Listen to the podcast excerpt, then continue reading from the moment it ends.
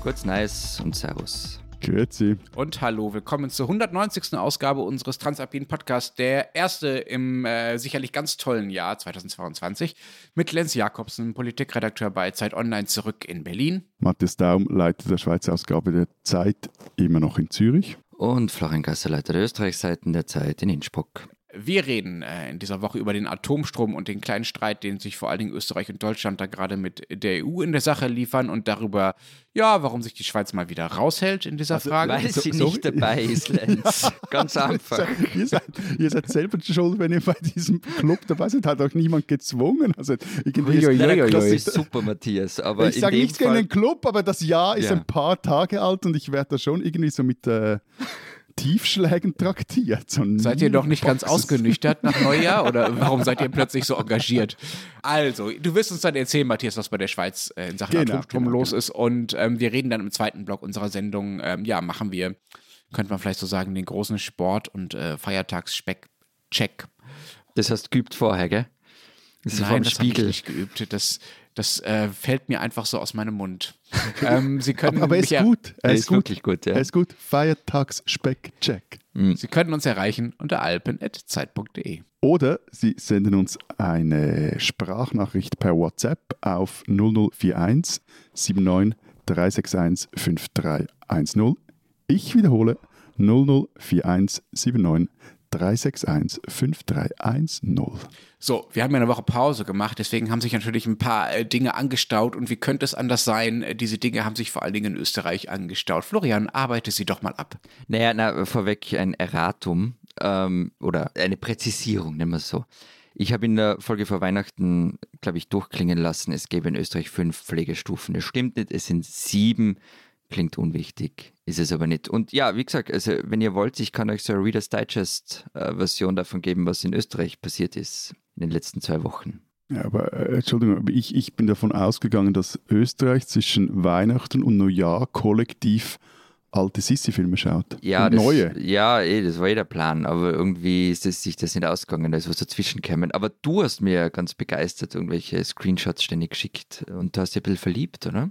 Äh, Ich, ich gebe es zu ein bisschen. In Also Romy ich- Schneider ich, oder in Sissi? Das ist ja die Frage immer. Nein, ich glaube schon eher. Schwierig, muss, nein, schwierig. Ich mu muss mir das nochmals überlegen. Aber der Punkt Mhm. ist, dass ich wirklich jetzt zum ersten Mal diese alten Sissi-Filme geschaut habe. Und ganz ehrlich, ich wurde gut unterhalten. Ich hab's gesagt.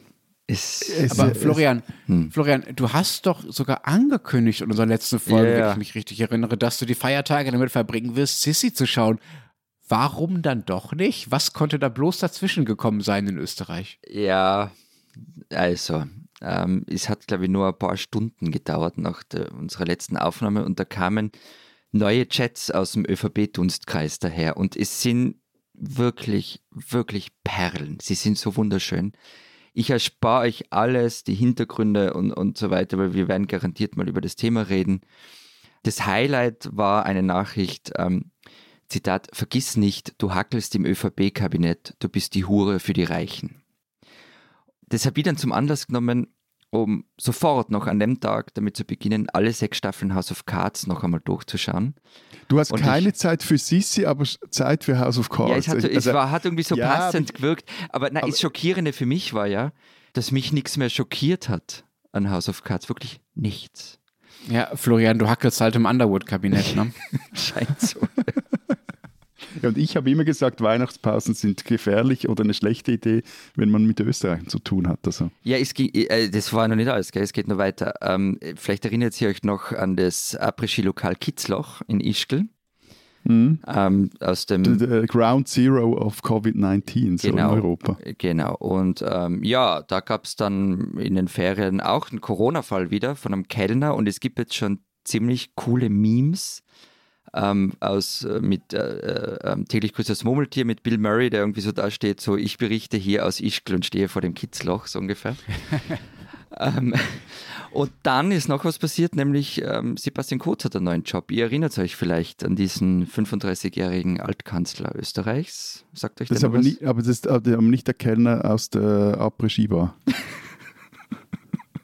die neue Karriere des Sebastian K. Nana, der ist ja zurückgetreten, ähm, um mehr Zeit zur Seite Familie. getreten. Erst ist er zur Seite getreten, Florian. Vergiss dieses Schmankerl nicht. Erst ist er zur Seite getreten, dann ist er zurückgetreten, aber zurückgetreten ist er, weil er ja mehr Zeit mit der Familie verbringen wollte. Das ist fast schon so ein Walzerschritt eigentlich, ne? es ist fast so ein Walzerschritt. Erst zur Seite, dann zurück. Ja. Ich glaube, wir müssen äh, wieder ein bisschen seriöser werden. Können Sie, können, Sie, können Sie Walzer tanzen eigentlich? Nein. Nein. Das Aber wir kommen später zum Tanzen. Ja, das üben wir dann nochmal. Das üben wir dann Im zweiten Teil der Sendung kommen wir zum Tanzen. Ähm, okay, also mehr Zeit mit der Familie und ja, was jetzt sein, sein, seine neue Lebensplanung ist, ähm, zwischen Silicon Valley und Wien zu pendeln. Ähm, er wird nämlich Global Strategist beim Unternehmen von Peter Thiel. Das ist dieser milliardenschwere Trump-Unterstützer. Mit deutschen Wurzeln, oder? Ja. Und äh, jetzt, äh, um mal so ein bisschen äh, die Fallhöhe zu brechen und apropos Höhe, ähm, es hat sich ja die eigentlich alles entscheidende Frage dann auch mittlerweile geklärt, ähm, nämlich die Frage nach der Höhe der Türklinken in diesen österreichischen äh, Wiener vor allen Dingen äh, Ja. Palästen. Also geklärt Ja? wäre jetzt ein großes Wort, aber es gibt Fortschritte. Und, Das hast du und, uns versprochen, Florian. Na ja, pff, was soll ich tun, wenn da die, die, die Schwarmintelligenz nicht weiter tut? Also, ähm, Vielleicht nicht sechs Staffeln House of Cards schauen, sondern mal recherchieren.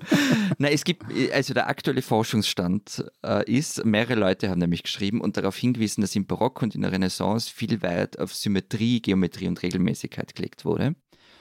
Und die Türklinken wohl auch deshalb so hoch angebracht sein könnten, damit sie ins Gesamtkonzept der Tür und des Raums passen. Also zum Beispiel hat mir jemand auf Instagram ein Foto von der Tapetentür in der Hofburg geschickt und so mit Pfeilen einzeichnet, dass der Türgriff wohl genau in der Mitte des roten Teils angebracht ist. Also vielleicht ist das einfach wirklich Symmetrie ähm, des Rätsels Lösung. Wer aber noch Gegenmeinungen hat, ähm, immer her damit. Das wäre sozusagen ähm, äh, Form über Function, ja? Genau, genau. Okay, auch dazu äh, bitte äh, noch weitere Hinweise. Mir scheint das doch nicht endgültig Nein, geklärt, ehrlich gesagt. nicht. Aber lass uns mal endlich, endlich, endlich nach diesem langen Vorspann zum ersten Thema kommen. Wir wollen über Atomkraft reden. Wieso eigentlich? Also ich meine, äh, haben sich irgendwelche südlichen Bundesländer bei euch wieder mal über unsere alten AKWs empört? Na, Also- unsere südlichen Bundesländer haben ja noch äh, eigene Meiler. Nein, äh, unsere südlichen Bundesländer und eigentlich gesamt äh, Deutschland, äh, vor allen Dingen die Grünen natürlich, äh, haben sich sehr über Brüssel geärgert, ähm, was ja hier ehrlich gesagt nicht allzu häufig vorkommt, aber äh, dazu dann später mehr. Also jetzt erzähl mal. Also, ähm, geärgert hat man sich in der deutschen, in der neuen deutschen Bundesregierung äh, über die Entscheidung der EU-Kommission, die Atomenergie und auch Erdgas übrigens als grün einzustufen in der neuen europäischen Taxonomie.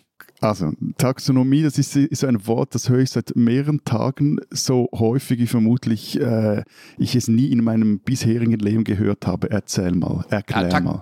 Taxonomie bedeutet ja erst bedeutet ja erstmal nur, dass Dinge quasi äh, klassifiziert werden, ne? also eingeordnet werden in bestimmte äh, Kategorien. Äh, Im Fall äh, dieser EU-Geschichte, über die wir hier reden wollen, ist das das System, mit dem die EU festlegen will, welche wirtschaftlichen Aktivitäten wie gut für die Umwelt sind. Und das Ziel ist, dass sich dann Anleger, also Privatanleger, aber auch Staaten beim Geld ausgeben und Geld anlegen, dann von dieser Taxonomie leiten lassen und mehr Geld in die als grün eingestuften Bereiche stecken und so dann so eine Art äh, ökonomischen Boost äh, für, den, für die Klimawende äh, auslösen. Das ist also so eine Art Ökosiegel für Geldanlagen soll das am Ende äh, werden, um eben da die Anlagen zu fördern. Und diese Taxonomie ist sehr wichtig für den Europäen, European Green Deal, davon habt ihr ja bestimmt schon mal gehört, also für das Ziel der EU mit äh, wirtschaftlichen Umbauten dann bis 2050 auch endlich mal klimaneutral zu sein. Gut, und, und, und was ist jetzt dort drin? Also jetzt wurde, was wurde da beschlossen? Naja, da wurde beschlossen, dass Atomenergie und äh, Erdgas unter bestimmten Bedingungen eben als grün eingestuft wird, also als nachhaltige Technologie. Okay, was sie nicht sind. Äh, naja, das äh, to be discussed, würde ich sagen. Also, Ne? dar darüber streiten wir ja. Das, Aber, aber, aber okay, aber ich meine, jetzt können wir mal, also gut, la, lassen wir mal Gas, ich bin etwas irritiert, Erdgas, ähm, nachhaltig grün. Ja, lassen wir das Ja, Gas komm, mal weg. Gas ich glaube, da haben wir Ja, mal ein wobei, extra aber- Thema. also, Reden wir mal nur über Atom. ja, nein, nein, nein, nein, nein, nein. Das, ja, klar, dass der Deutsche jetzt nur über Atom sprechen will, weil er Angst hat, dass da irgendwie hochkommt, dass seine eigene Lobby sich da in Brüssel für das Gas sehr stark eingesetzt hat und äh, gleichzeitig völlig verkennt, dass Gas halt auch noch eine geopolitische Waffe ist. Ich meine, sieh mal, Ukraine-Russland-Konflikt und Nord Stream 2. Also, aber, aber wie gesagt, wir sprechen. Da verkenne ich gar nichts, aber äh, nehme ich gerne in Sippenhaft für Erdgaslobbyisten mit deutschem Ausweis, ja. Ja, du, wir, wir machen im neuen Jahr die Dinge einfach. Das machen Bist du der Gasdirektor, oder? Vom Podcast. ich drehe euch gleich den Hahn zu. Nein, aber eben, äh, sprechen wir ein andermal über Erdgas und Geopolitik. Aber zurück zum Atomstrom. Ich meine, er ist, wenn man sich auch so verschiedene Auswertungen oder Statistiken anschaut, er ist ja tatsächlich klimaschonender als fossile Energieträger. Und ähm, das sieht man ja auch, ähm, wenn man zum Beispiel die äh, CO2-Emissionen von Deutschland, äh, wo jetzt, glaube ich, bald mal dann die Let letzten AKWs abgeschaltet werden oder jetzt auch wieder ein paar abgeschaltet wurden, und zum Beispiel dem AKW-Land Frankreich anschaut, beziehungsweise die CO2-Emissionen pro Kopf miteinander vergleicht. Und da schneiden die Franzosen pro Kopf gerechnet viel besser ab. Oder kannst du ja, selber auch nehmen mit, mit, mit, mit, UK, also die ja zuerst aus der Kohle ausgestiegen sind, die Meiler aber noch haben laufen lassen. Deutschland hat es umgekehrt gemacht, zuerst Meiler abschalten und jetzt aus der Kohle aussteigen. Und da siehst du halt auch, dass die Emissionen in UK entsprechend stärker gesunken sind in den letzten ja, paar ja, Jahren. Ja, ja, eh. Also das ist ja, wird seit, seit vielen, vielen Jahren genau so referiert und es ist ja nicht falsch. Und weder die EU-Kommission noch Matthias ist mit dem Argument ganz allein. Also es gibt eine ganze Reihe von Leuten, die so argumentieren und, und da Argumente haben, finde ich. Also Václav Smil zum Beispiel, das ist ein recht bekannter Forscher, der hat in, äh, das Buch mal geschrieben, Energy and Civilization. Und sagt halt, erneuerbare Energien werden die Welt nicht retten können. Atomenergie aber. Ich finde es toll, dass du äh, einen äh, mir unbekannten Autor äh, in dem Zusammenhang nennst, aber nicht äh, den wohl bekanntesten Menschen, der sich dafür einsetzt, nämlich Bill Gates. Ne? Also der ist ja, versucht ja auch dafür, genau.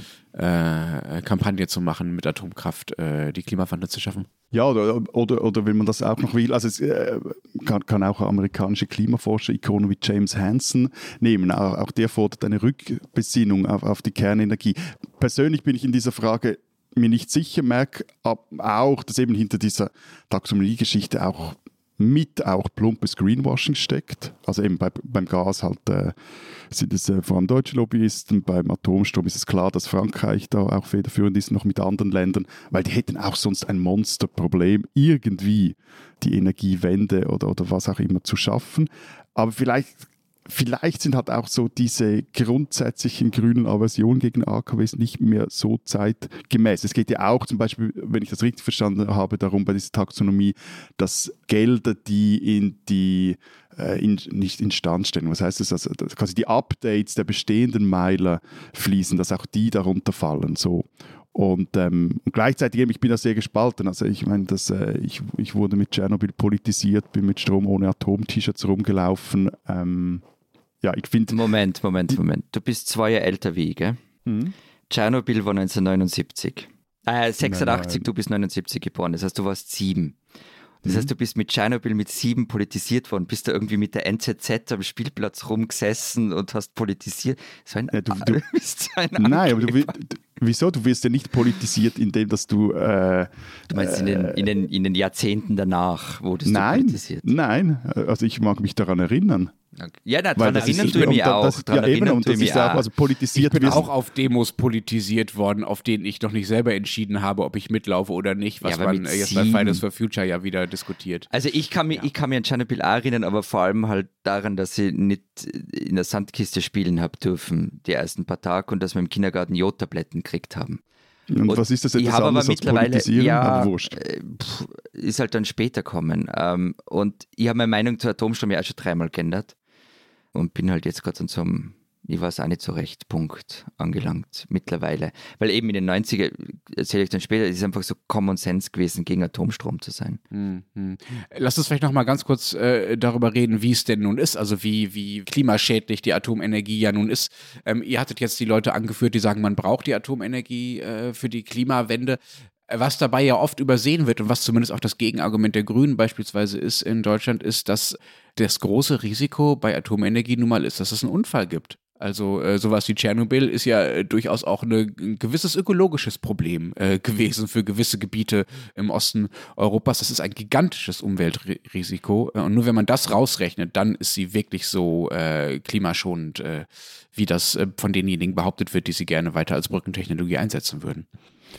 Also ja, eben, du, du kannst ja das eine so oder so rechnen der Punkt jetzt ist halt einfach, also was ich nicht ganz was verstehe. heißt so oder so rechnen? Wenn du es rausrechnest, dann verschweigst du halt das Risiko. Ne? Genau, ne? aber, aber du, kannst, du kannst ja bei anderen auch Risiken reinrechnen. Also, und klar ist es nicht so, dass das, äh, also ich glaube, es ist absurd zu behaupten, dass Atomstrom eine äh, grün-grüne Technologie ist. Also das, das zeigen ja auch diese Zahlen. Ich habe die jetzt nicht im Kopf, aber auch wenn du da konservativ rechnest, wird da CO2 emittiert. Du musst nicht mal noch die, die Umfälle reinrechnen, sondern allein schon, dass du das, äh, der Uran Uranabbau, dann gleichzeitig auch der Bau dieser monströsen Anlagen. Also das, das ist ja alles auch sehr energieintensiv und dadurch auch äh, verursacht jetzt auch Emissionen. Was, was ich etwas seltsam oder was ich an der Diskussion etwas seltsam finde, dass man ja äh, jetzt davor steht, wie kommt man irgendwie zu, zu einem Ziel, nämlich diesem eben diesem grünen Umbau, der, sagen wir jetzt mal, fokussieren wir jetzt mal auf die Energiewirtschaft und da hast du halt zwei völlig andere Ausgangslagen. Ein großes europäisches Land, Deutschland,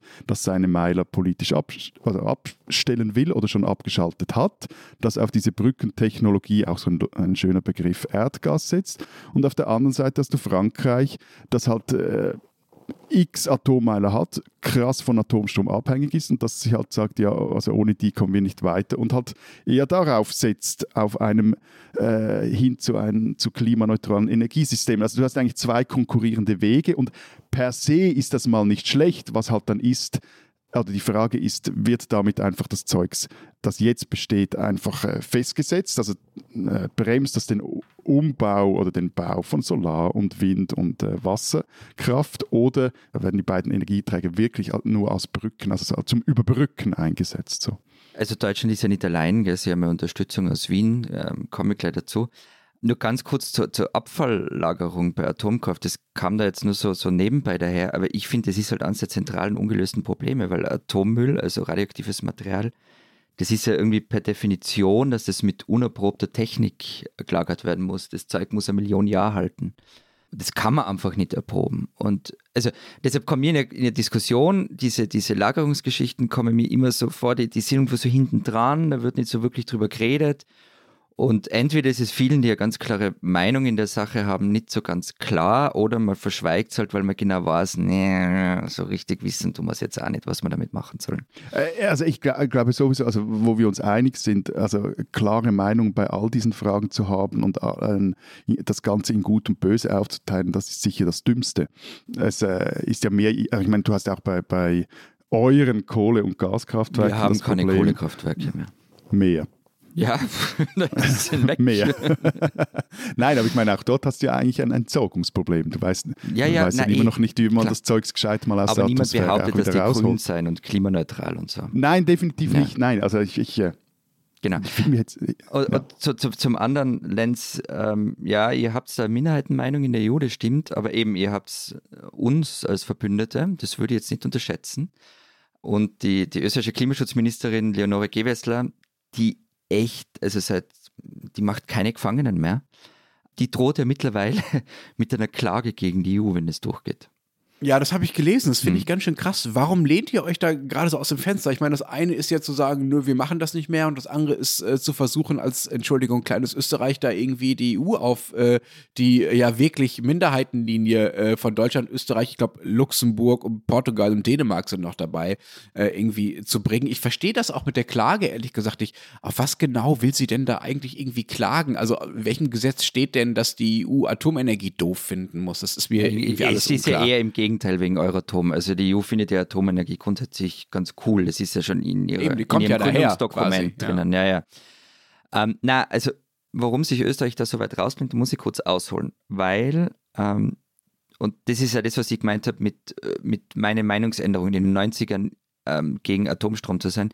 Es ist österreichischer Grundkonsens, gegen Atomkraftwerke zu sein. Also mir fällt wenig ein, wo wir uns sonst so einig wären. Also es gibt zum Beispiel eine Umfrage aus dem Jahr 2019, da kommt raus, dass 79 Prozent aller Österreicherinnen und Österreicher gegen Atomkraft sind Und unter den 50- bis 70-Jährigen, also da sind wir jetzt bei den Leuten, die bei Tschernobyl wirklich erwachsen waren, da waren es 92 Prozent.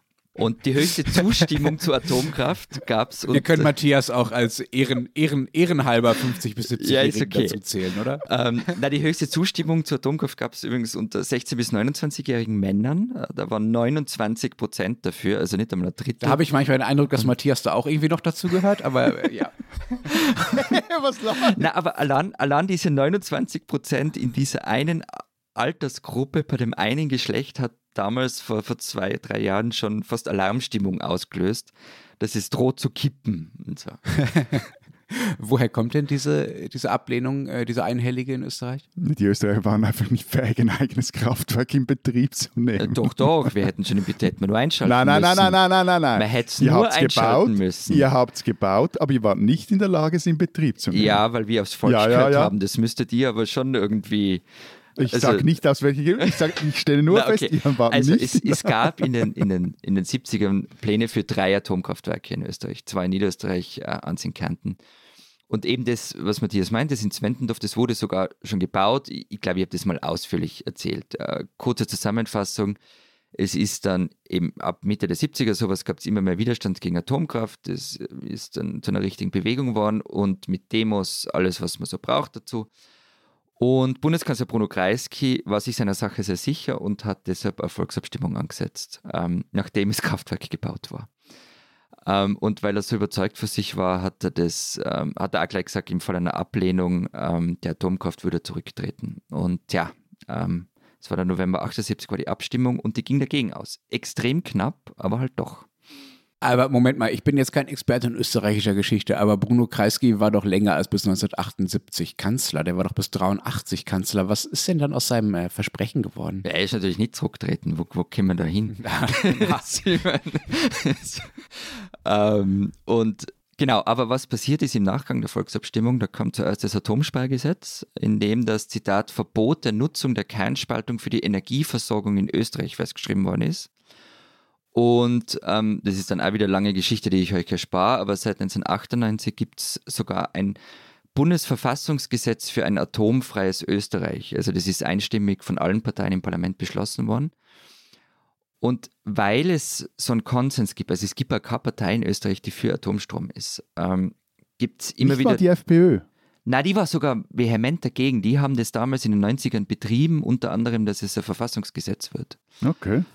Und deshalb gab es aber eben immer wieder Troubles mit der EU, zum Beispiel im Vertrag von Lissabon 2008, weil eben Euratom weiter Bestandteil der EU bleiben sollte oder geblieben ist.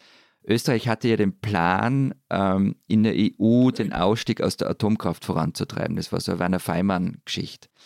Und eben, man hat sich sehr gewährt ergeben, weil es keinen Pfad in Richtung europaweiten Ausstieg gibt. Ich muss mal einmal ganz kurz dazu sagen, Euratom ist sozusagen eine der Gründungsgemeinschaften äh, der Eine der Europäischen drei. Gemeinschaften und später der Europäischen Union. Äh, es ging es quasi um die Koordinierung der, der Atompolitik, so kann man das, glaube ich, äh, beschreiben. Aber ähm, Florian, das heißt, ihr hattet bei euch in Österreich nie irgendetwas im Land, mit dem man hätte Kernspaltung betreiben können, ja? Doch. Wie jetzt? Warum denn jetzt doch? Also, könnt ihr nicht oder? einmal klar sein bei irgendwas? Na, es, es gab drei Forschungsreaktoren, ähm, die sind in den 60ern gebaut worden, in Seibersdorf, in Graz und in Wien beim Prater. Und ähm, seit 2000 ist allerdings nur der im Prater in, in Betrieb. Also das heißt, es gibt ein, ein Kernspaltungsding Ding. in Österreich derzeit. Und ich nehme aber mal an, ihr importiert fleißig Atomstrom aus anderen europäischen Ländern. Tschechien, Slowakei, Ungarn, Slowenien. Also dort stehen ja überall Meiler. Mm, Ja, es ist relativ wenig. Also die E-Control, ähm, die, die Stromregulierer sagen, Österreich sei praktisch atomstromfrei. Andere sagen, es ist schon nur ein bisschen Nuklearstrom im Mix, aber rasend viel wird es nicht mehr sein. Matthias, bei euch gibt es ja offenbar gar kein Zögern in Sachen Atomkraft mehr, wenn ich es richtig deute. Ihr habt den Ausstieg ja schon äh, beschlossen, ähnlich wie Deutschland äh, vor einigen Jahren und haltet dann auch fest. Das überrascht mich ja ehrlich gesagt immer noch so ein bisschen, weil ich die Schweizer ja bisher immer als relativ technikaffin äh, und ingenieursverliebt und so weiter äh, wahrgenommen habe. Woher kommt diese klare Ablehnung bei euch? Oder haltet ihr gar nicht daran fest? Ja, das ist schwierig. Also, also der Bau Ja, natürlich. Ah ja, aber ich bin der Wankelmütige da. Also der, Bau von neuen Atomkraftwerken ist in der Schweiz verboten, wurde 2017 in einer Volksabstimmung so beschlossen. Damals wurde das neue Energiegesetz angenommen. Ähm, war eine direkte Folge von äh, Fukushima, diesem äh, Reaktorunfall in Japan nach dem Tsunami von 2011. Und 2019 wurde dann auch das erste Schweizer AKW vom Netz genommen, nämlich jenes in Mühleberg bei Bern. Das heißt, das Land hat jetzt noch vier AKWs mit insgesamt fünf Blöcken im Betrieb, wobei die immer mal wieder auch runtergefahren werden müssen, weil sie doch auch schon relativ alt sind. Also die, das älteste datiert von äh, 1969 wurde das in Betrieb genommen. Und ähm, Genau, aber wann dann das letzte Schweizer AKW äh, runtergefahren wird, das kann ich dir ehrlich gesagt nicht sagen. Das kann dir eigentlich niemand sagen, weil die Kernkraftwerke, die dürfen so lange betrieben werden, wie sie sicher sind. Und das bestimmen vermute ich mal irgendwelche kantonalen Nein, nein, nein, nein. Nein, für einmal, für einmal wird das sogar schweizweit geregelt und zwar durch das, äh, also bestimmt das eidgenössische Nuklearsicherheitsinspektorat. Das klingt so nach Homer ähm, Simpson irgendwie.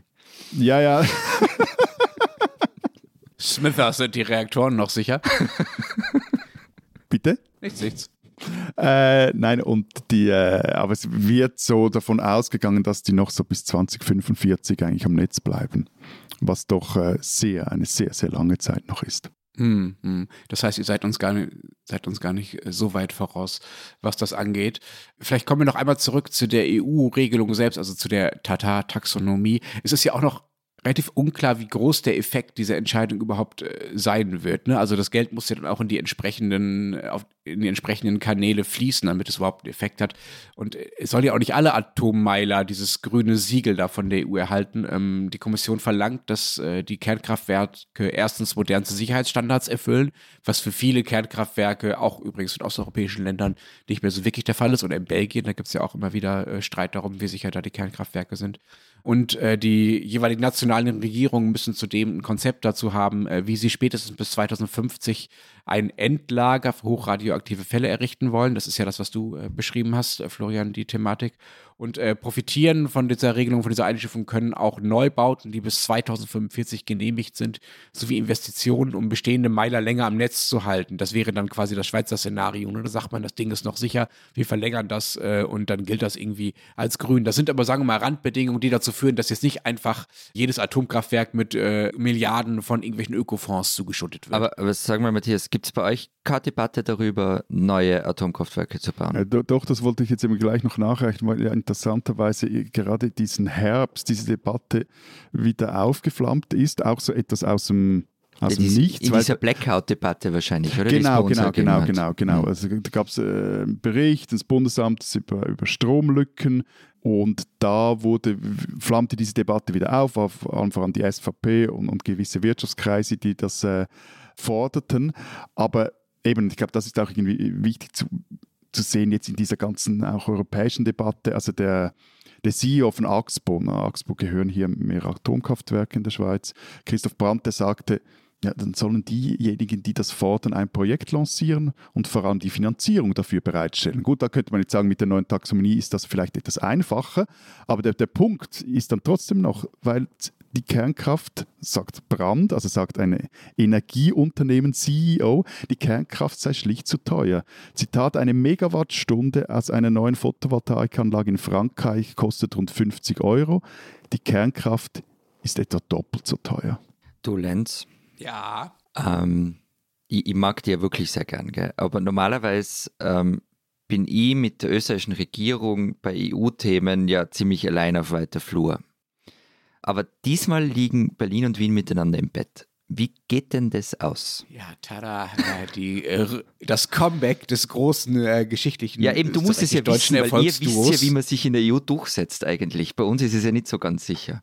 Ja, das ist tatsächlich ein spannender Punkt. Also ich glaube, Österreich und Deutschland sind deshalb, also in diesem Fall einfach durch die Sache ähm, im gleichen Lager und natürlich dadurch, dass die Grünen in der Regierung sind. Das macht einen äh, großen Anteil aus. Aber du hast recht, es ist sehr, sehr ungewöhnlich, dass Deutschland da eine Minderheitenposition in der EU vertritt. Das ist Deutschland absolut nicht gewohnt, sich in der EU nicht durchzusetzen. es gibt hier auch äh, Ja, nein, das ist tatsächlich so. Ihr lacht, aber ich meine, wir sind das größte Land und wir legen ja auch sehr viel Wert darauf, äh, immer, sagen wir mal, in der europäischen Mitte zu stehen und im europäischen Sinne zu handeln und so weiter. Dass sich dahinter dann oft dann auch deutsche Interessen verbergen, ist ein, ist ein anderes Thema. Es gibt hier deswegen auch, auch relativ wenig äh, Zorn auf, auf Brüssel, also zumindest im Vergleich zu anderen Ländern. Also dieses Anti-EU-Ressentiment oder die EU-Kritik, das ist bei uns viel weniger ausgeprägt. Das gibt es, aber weniger als bei euch mhm. oder auch in anderen Ländern.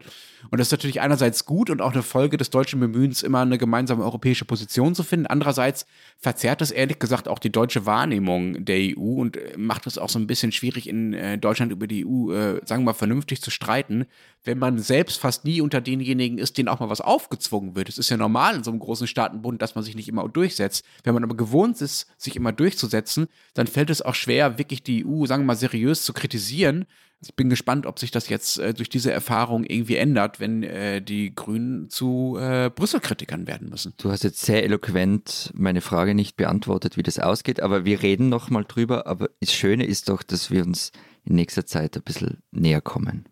Viel Spaß.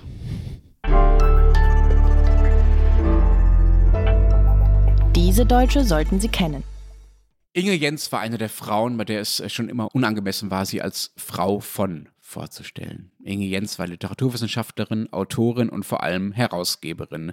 Sie äh, brachte unter anderem die Aufzeichnungen der Nazi-Widerstandskämpfer Sophie und Hans Scholl heraus und ihr haben wir letztlich auch die anhaltende Beliebtheit des Werks von Thomas Mann zu verdanken, denn seit 1986 war sie die Herausgeberin von dessen Gesamtwerk und kümmerte sich also um die Aufbereitung und auch um ja, die Interpretation von all seinen Schriften. Sie hat zudem zusammen mit ihrem Mann Walter Jens eine ganze Reihe Bücher geschrieben, die äh, für das intellektuelle Nachkriegsdeutschland sehr, sehr wichtig wurden. Später in den 2000er Jahren erkrankte dann ihr Mann Walter Jens an Alzheimer und Inge Jens hat darüber sowohl in ihren äh, Tagebüchern, die auch veröffentlicht wurden, als auch in einem Extrabuch auf eine Art berichtet, die zur Enttabuisierung dieser Krankheit einiges beigetragen hat. 2017 erschien dieses Buch Langsames Entschwinden vom Leben mit einem Demenzkranken. Inge Jens war ohne Zweifel eine der großen deutschsprachigen Intellektuellen und eine Deutsche, die man kennen sollte. Am 23. Dezember 2021 verstarb sie in Tübingen, wo sie seit fast 80 Jahren lebte.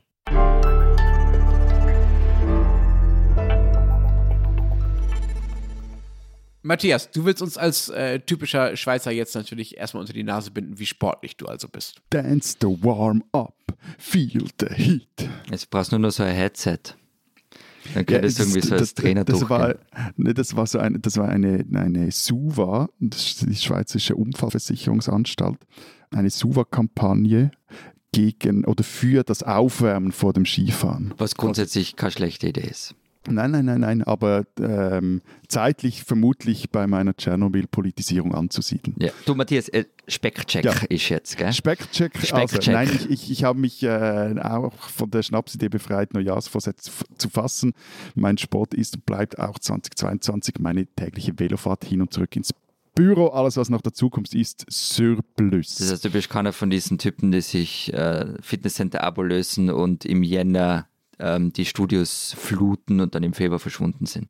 Nein, wobei ich glaube auch diese Januar-Fitness-Abo-Os, die fällt dieses Jahr etwas äh, kleiner auch aus, beziehungsweise diese Welle wurde gebrochen, weil äh, da ja auch irgendwelche. Ich bin mir nicht sicher, ich war nicht da. 2G plus, minus. Äh, irgendwas Regeln gelten, die die Leute eher davon abhalten, in die Studios zu gehen. Aber ich bin, vor allem bin ich auch noch in der Mehrheit ohne Fitnesscenter-Abo. Trotzdem ein Fünftel der Bevölkerung hier besitzt eine Mitgliedschaft in einem so einem Center. Das sind etwa gleich viele wie Mitglied in einem Sportverein sind, aber auch das bin ich nicht. Ein Fünftel ähm, der Bevölkerung mit Fitnessclub-Mitgliedschaft finde ich ziemlich viel. Also bei uns sind es 12 Prozent. Aber bei den Sportvereinen liegen wir gleich hoch, wobei Sportvereine ist so eine Sache. Da zählen auch sämtliche Kegelvereine und sonstige Sachen dazu. Und Fasching, solche Geschichten. Beim Kegeln bewegst du dich wenigstens im Gegensatz zu Dart. Ja, okay. In Deutschland gehen so 10 Millionen Leute ins Fitnessstudio. Das sind, wenn man das umrechnet, auch so sagen 10 bis 15 Prozent, also ähnliche Lenz, Größenordnung. Lenz, ja. Ganz was Wichtiges. Fitnesscenter-Abo besitzen und hingehen ist wirklich ein ganz, ganz großer Unterschied. Also gut, also 10 Millionen Menschen sind in Fitnessstudios angemeldet. Ja. Ähm, also auch so 10 bis 15 Prozent und äh, circa 23 Prozent äh, sind Mitglied im Sportverein. Das sind ähnliche Zahlen äh, wie bei euch, also Florian. Wobei äh, man ehrlicherweise dazu sagen muss, dass sowohl bei den Fitnesscenter mit Mitgliedschaften als auch bei den Vereinsmitgliedschaften die Zahlen jetzt in den letzten Monaten äh, seit Corona äh, dann doch deutlich eingebrochen sind. Ähm, ist ja auch logisch. Was nützt einem eine Mitgliedschaft, äh, wenn man nicht hingehen kann? Ich, das soll ja eigentlich ja doch das Ziel sein, abgesehen von den absichtlichen Karteileichen, von denen ich schon gesprochen habe. Das Krasse äh, ist ja aber, Matthias, wenn man sich diese Zahlen genauer anguckt, also den Ländervergleich zwischen euren Ländern und unseren, äh, zwischen deinem Land und unseren Ländern, nicht nur, dass bei euch deutlich mehr Sport gemacht wird, offenbar, ähm, sondern auch, dass äh, der Trend ein völlig anderer ist. Also in der gesamten EU wird tendenziell immer weniger Sport gemacht, während bei euch immer mehr. Sport gemacht wird. Die Zahl der Nichtsportlerinnen, also diejenigen, die sagen, dass sie gar keinen Sport machen, äh, ist in der Schweiz von 2014 bis 2020 von 26 auf 16 Prozent zurückgegangen, während dieser Anteil in der EU äh, von 42 auf 46 Prozent gestiegen ist in einem fast ähnlichen Zeitraum 2013 bis 2017. Das sind schon echt krasse Unterschiede. Ja, und ich habe mir, also du hast glaube ich die Zahlen aus Eurobarometer, da habe ich mir Genau. die für, für Österreich angeschaut und ähm, da war der Anstieg in Österreich, der, war, der ist extrem, also von 27 auf 40 Prozent Nichtsportler. An mir liegt es übrigens nicht, das sage ich gleich dazu, bei mir war es nämlich genau umgekehrt. Ich war davor Teiler 27 2014 und bin es jetzt nicht mehr. Ja, zeig uns doch nochmal deine Kettlebells. Äh, Matthias, warum? aber ich war, warum? aber Lenz, ich war immer Mitglied in einem Fitnesscenter, deswegen Das ich spreche tut mir leid für dich. Matthias, warum sind die Schweizer so sportlich? Ähm, also das Bundesamt für Sport, und das ist natürlich Teil der eidgenössischen Bewegung und äh, Sportlobby. Ist, also, Moment, ich muss, ich muss es irgendwie sortieren. Das heißt, ihr habt eine Sport- und Bewegungslobby und die sitzen sich dann auf Verhandlungstischen der Schokoladen- und Raclette-Lobby gegenüber. Genau, also so stelle ich mir das auf jeden Okay. Fall vor. Das ist Ähm, schon äh, sehr, sehr niedlich, ja. Also auf jeden Fall, das BASPO erklärt sich das wie folgt. Zitat, der Zuwachs der Sportaktivität in den letzten sechs Jahren, also die, die Studie ist von 2020, lässt sich insbesondere auf die Frauen und Personen in der zweiten Lebenshälfte zurückführen. So, also im Nicht-Beamtendeutsch heißt es das, Frauen treiben heute fast gleich viel Sport wie die Männer und die Alten, die können auch nicht mehr einfach mal ruhig hocken bleiben. Ich habe mir diese Grafiken ja nochmal ein bisschen genauer angesehen, also die Ländergrafiken, in welchen äh, EU- und Nicht-EU-Ländern wie viel äh, Sport gemacht wird. Und ähm, ich will den Schweizern da gar nicht ihren, ihren Ehrgeiz und ihren Sportwillen in Abrede stellen, aber ich glaube, es ist auch kein Zufall, dass die reicheren Länder in dieser Grafik relativ weit oben stehen und die ärmeren Länder, also zum Beispiel Rumänien, Bulgarien, Griechenland, Portugal, am Ende und äh, dass in diesen Ländern deutlich weniger Sport gemacht wird. Sicher Mein, ist das kein äh, Zufall.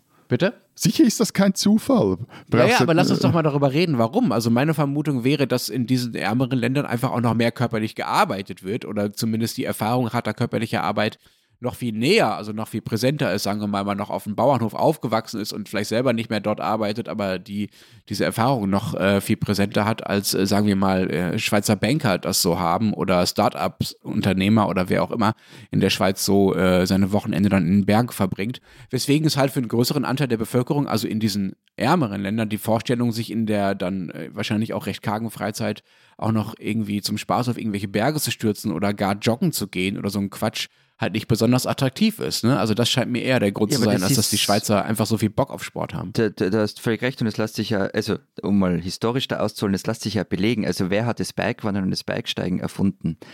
In Die Tirol Reichen, die. Adeligen. Ja, genau. Also ein Tiroler Bauer wäre nie auf die Idee gekommen, auf den Berg raufzugehen, außer er muss eine Kuh einfangen vielleicht, die, die entlaufen ist. Aber raufgegangen aus, aus Genuss und sportlicher Aktivität, das waren die britischen Snobs, die einfach zu viel Zeit und zu viel Geld gehabt haben und deshalb das gemacht haben. Also das, das zeigt sich übrigens auch Schweiz intern, also äh, auch, ich zitiere da wieder aus dieser Studie des BASPO, also der Anteil der sehr aktiven Sportlerinnen und Sport, Sportler steigt mit der Höhe des Bildungsabschlusses und des Einkommens. Der Anteil an Nicht-Sporttreibenden hingegen nimmt kontinuierlich ab, je weniger die Leute verdienen und je weniger hoch ihr Bildungsabschluss ist. Ja, wobei ich, glaube, es kommt noch eine ganz zentrale Sache dazu, nämlich es gibt, finde ich, einen großen Unterschied zwischen den zwei Orten, in denen ich lebe, in Tirol und Wien zum Beispiel. Es ist normaler, wenn man in die Berge wohnt, dass die Hobbys etwas mit Sport zu tun haben. Also man trifft sich beim Mountainbiken, Klettern, Bikegehen und, und das sind dann wirklich vom Unirektor bis zum Supermanager ist da alles unterwegs und zwar bis ins ganz hohe Alter. In Wien machen auch viele Menschen Sport, das will ich ja gar nicht abstreiten, aber es ist nicht so selbstverständlich Teil der Freizeitgestaltung, wie wenn man ihn in die Berge legt. Und also zugespitzt kann man sagen, was an der Donau das Abo für die Staatsoper ist, ist in Tirol und Vorarlberg die Jahreskarte fürs Kletternzentrum oder irgendwie so halt. Und es gibt da ein paar Statistiken, die diese These untermauern. Eine davon ist vom Institut für Freizeitforschung. Die hat ehrlicherweise schon ein paar Jahre am Buckel. Aber da sieht man, in Tirol und Vorarlberg wird am meisten gesportelt, in Niederösterreich und Wien am wenigsten. Äh, ich muss dir äh, zumindest für die Schweiz diese These leider zerdeppern. Also auf dem Land Bitte. der Aglo und in der Stadt wird hierzulande praktisch gleich viel Sport getrieben. Aber es sind dann halt auch einfach andere Sportarten und Opernbesuche werden da also nicht dazu gezählt. Äh, ich habe aber nicht von Stadt-Land-Unterschieden gesprochen. Überhaupt nicht, sondern von Geografie. Ähm, und also wo Berge rumstehen, wird mehr gesportelt, im Flachland weniger. Ob das Stadt oder Land ist, ist jetzt für meine These völlig wurscht. Und bei euch ist halt 90 Prozent des Landes irgendwie Berge. Und deshalb zahlt der Einwand eher auf meine These ein. Also, dass du, du- dass du keine Ahnung von Schweizer Geografie hast, das klären wir ein andermal. Aber es ist, äh, was ich sagen wollte, dass in der Schweiz einfach überall, wo Menschen leben, sie im Schnitt gleich viel Sport machen, halt einfach andere Sportarten. Hm. Ich finde halt, du siehst dieses, dieses Sportverhalten auch im, im, im Straßenbild. Also wenn du zum Beispiel in Innsbruck durch die Innenstadt gehst, dann kommen dir so viele Funktionsjackenträgerinnen und Träger entgegen, wie andernorts eigentlich nur auf Berggipfel. Und also auch, es ist ja normal, dass da in Lokalen die Leute manchmal mit Bergschuhen rumsitzen, weil sie gerade vom Berg kommen. Oder Kletterausrüstung, die ist allgegenwärtig und so weiter. Also, aber das hat eben mit der Geografie zu tun und nicht damit das Stadtland. Wo, wobei, also was ich äh, schon auch finde, was ein Grund ist, oder vielleicht auch eine Erklärung für deine Frage, Lenz, also wieso sind die Schweizer so sportbegeistert? Ich glaube, das hat auch so mit einer, ich könnte es etwas polemischen, neoliberalen Sorge um den eigenen Körper zu tun. Also so dieses Stählen der eigenen Brustmuckis, um im Dschungel da draußen, der sich Arbeitswelt und Liebesmarkt nennt, und zu Instagram bestehen. und Instagram. Die Ja. Instagramisierung des eigenen Körpers. Und, und ein, eine feiße Ranzen zählt dort halt nichts mehr. Also äh, das ist, darum ist es auch zum Beispiel auch kein Wunder. Jetzt bist du wirklich ehrenhalber 50- bis 70-Jähriger, Matthias. Danke. Aber, es, nein, und das hat mich, ein Punkt hat mich nämlich richtig geschockt. Also es gibt der, der Unterschied zwischen der französisch- und italienischsprachigen Schweiz und der Deutschschweiz nimmt diesbezüglich immer mehr ab. Also die Nichtsportlerinnen und Nichtsportler, da, da gibt es zwar in der Deutschschweiz noch etwas mehr, aber die, die, beid, die, die Landesteile gleichen sich etwas an. Also so diese Idee de- des, des, des frankophonen und ähm, italophonen äh, Müßiggangs im Tessin und in der Romandie, die, die anscheinend gibt es nicht mehr.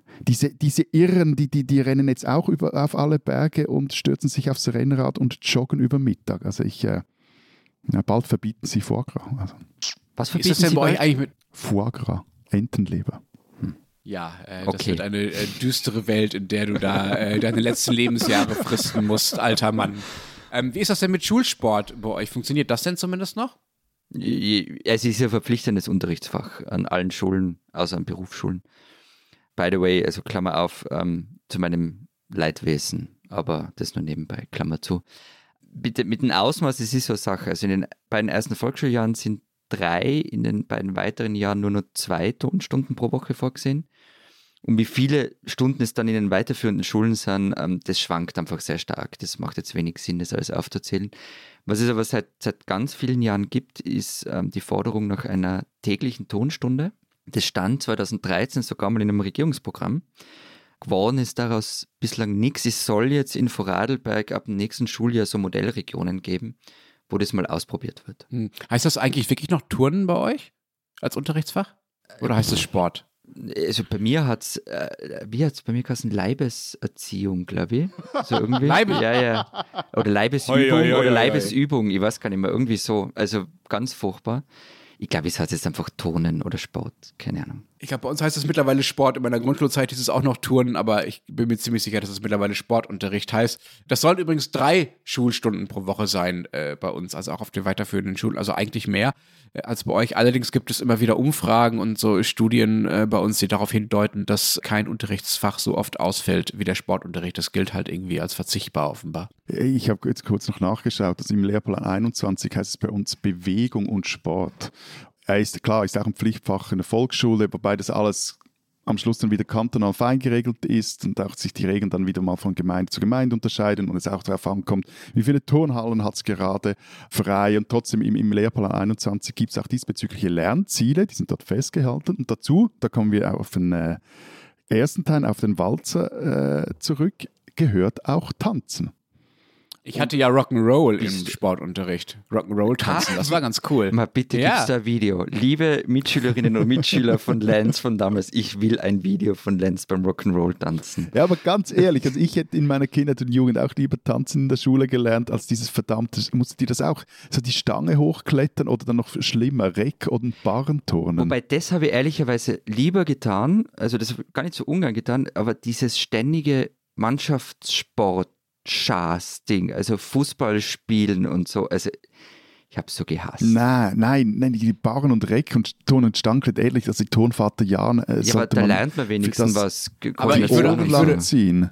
Ich würde auch Florian recht geben, sagen wir mal, der, der so, die sozialen Verheerungen, die der Sportunterricht anrichten kann, sind größer als die körperlichen Verheerungen. Danke. Ähm, Darum sag ja Stangenklettern, aber wurscht, lassen wir das. ähm, gibt's bei, äh, oder oder gab es bei euch also Schulsportwochen? Ähm, für mich war das nämlich dramatisch. Also ich, ich kenne Skilager, aber, aber was sind Schulsportwochen? Nein. Ja, Skilager gibt es äh, natürlich bei uns auch. Naja, wir sind so, so Sommersportwoche. Das hat man, glaube ich, zweimal in der Oberstufe. Bin ich mir jetzt immer ganz sicher. Ich war mal in der fünften Klasse. Da ist man so 14, 15 Jahre alt. War ich eine, Entschuldigung, Mhm. nein, stopp, aber jetzt habe ich eine Frage. Also vier, fünfte Klasse, Primarschule, fünfte Klasse, 14 Jahre alt. Nein, also Volksschule sind die ersten vier Jahre, 1, 2, 3, 4. Dann, fängt, ähm, dann fängst du mit der Unterstufe an, da beginnt es wieder bei 1. Das heißt, fünfte Klasse ist erste Klasse Oberstufe. Äh, Also siebte, acht, siebtes, achtes Schuljahr so. Neun. In der Summe. Neuntes Schuljahr. Neuntes Schuljahr. Neuntes Schuljahr, genau. Und ähm, waren wir eine Woche am Farkasee in Kärnten und ich habe aus mir unerfindlichen Gründen Tennis ausgesucht. Man hätte übrigens auch Segeln und Surfen nehmen können. Ich habe Tennis genommen. Und ich habe beim Turnier am Ende der Woche nichts gewonnen. Also nicht kein Spiel gewonnen oder kein Break oder keinen einzigen Punkt, äh, sondern wirklich einfach, also keinen Punkt, nichts, gar nichts, null. Aber gibt es bei euch auch, dass ihr, äh, dass ihr mit der Schule im Sommer irgendwo hinfahrt? Ähm, nein, nicht in der Art. Also bei uns gibt es auch noch nicht mal Skilager. Ne? Also natürlich in äh, einzelnen Schulen äh, in Süddeutschland ist das natürlich möglich, aber du kannst einfach von Fle Flensburg kannst du nicht ins Skilager fahren. Das ist einfach Quatsch. Das sind über das sind irgendwie 1000 Kilometer. So, also gibt natürlich dann Sportkurse, die sich dann in der Oberstufe selber solche Reisen organisieren, zusammen mit ihren Lehrern. Das schon, aber sagen wir mal, äh, die traumatischen äh, Erfahrungen hätten sich in Deutschland, Florian, bei dir dann auf den Sportunterricht beschränkt. Da hättest du nicht noch äh, wochenweise dich weiter traumatisieren lassen müssen. Die spinnen, die Schweizer. Es war an einer Online-Veranstaltung im Februar 2021. Da äußerte sich Mark Walder, CEO des Ringier Verlags, eines der größten Verlage in der Schweiz, zur Rolle der Medien in der Corona-Pandemie. Zitat: Wir hatten in allen Ländern, wo wir tätig sind, und da wäre ich froh, wenn das in diesem Kreis bleibt, auf meine Initiative hin gesagt, wir wollen die Regierung unterstützen durch unsere mediale Berichterstattung, dass wir alle gut durch die Krise kommen. Nun gehören zum Ringier Verlag unter anderem die Boulevardblätter Blick und Sonntagsblick, also zwei Auflagen und vor allem meinungsstarke Blätter. Aber in der Corona-Krise wollte Walder, dass diese Zeitungen ihre Macht nicht ausspielen. Zitat: Die Medien dürfen nicht einen Keil treiben zwischen Gesellschaft und die Regierung. Nun mag es durchaus angebracht sein, wenn sich Medien zumindest zu Beginn einer solchen Großkrise mit der Kritik an den Regierungen etwas zurückhalten, die Tonlage etwas mäßigen, nicht allzu sehr polemisieren, bis sie so die ersten Nebel etwas gelichtet haben, was da eigentlich alles auf uns zukommt. Aber Walder machte seine Aussage nicht im Februar 2020 oder im Frühjahr 2020, sondern im Februar 2021 und damals hatte Corona bereits die Schweiz seit einem Jahr beschäftigt. Und dazu kommt, dass der Blick, das fällt jedem aufmerksamen Zeitungsleser auf, einen sehr direkten Draht ins Departement von Gesundheitsminister Alain Berse hat und Ringier selber den SP-Bundesrat gerne in seinen Hochglanzpostillen glänzen lässt. Er sieht ja auch fesch aus, der Herr. Kurzum, mit solchen Äußerungen untergräbt ein Medien-CEO das wichtigste Kapital der freien Presse, deren Glaubwürdigkeit. Lieber Mark Walder, lieber Ringier Verlag, ihr spinnt. PS, ein paar Tage nach dem Leak hat sich Mark Walder für seine Äußerungen entschuldigt.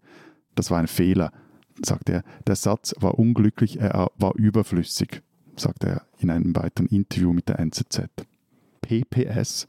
Geleakt wurde das Video übrigens von Philipp Gut auf der Online-Plattform Nebelspalter.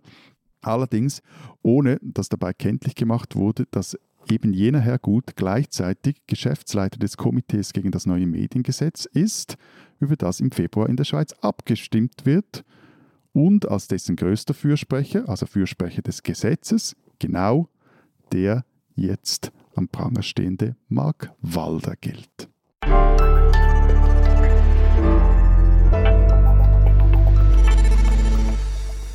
Das war's diese Woche äh, beim Transalpinen äh, Podcast. Wenn Sie wissen wollen, was in Österreich und der Schweiz sonst noch los ist, lesen Sie die Zeit Schweiz, Zeit Österreich. Was steht drin?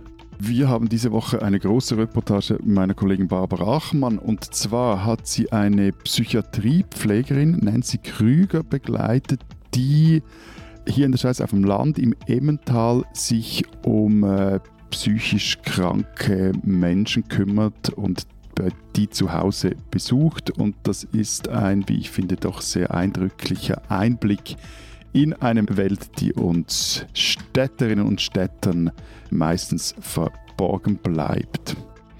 Wir haben die jährliche Arena-Analyse im Blatt und äh, gehen da der Frage nach, wie Österreich eigentlich ausschauen wird, falls wir das mit der Klimawende tatsächlich hinkriegen und wenn die Klimapolitik so weitergeht wie sie bislang angekündigt worden ist. Dann haben wir noch eine Geschichte von Christina Pausackel über Impfstraßen, unter anderem im Bogenland und warum das Gesundheitspersonal immer mehr ins Visier der Corona-Leugner gerät und was es bedeutet. Und in der Schweizer und der Österreich-Ausgabe der Zeit haben wir ein Porträt über Prinz Michael von und zu Liechtenstein, der gemeinsam mit Red Bull-Milliardär Didi Mateschitz ein neues Medienprojekt gestartet hat. Endlich Aufmerksamkeit für Liechtenstein. Das haben ja viele unserer Hörer seit langem eingefordert. In Deutschland ist natürlich auch einiges los. Wenn Sie darüber Bescheid wissen wollen, lesen Sie den Rest der gedruckten Zeit oder Zeit online. Wir hören uns dann nächste Woche wieder. Bis dahin sagen wir. Vielen Dank. Adieu. Und tschüss.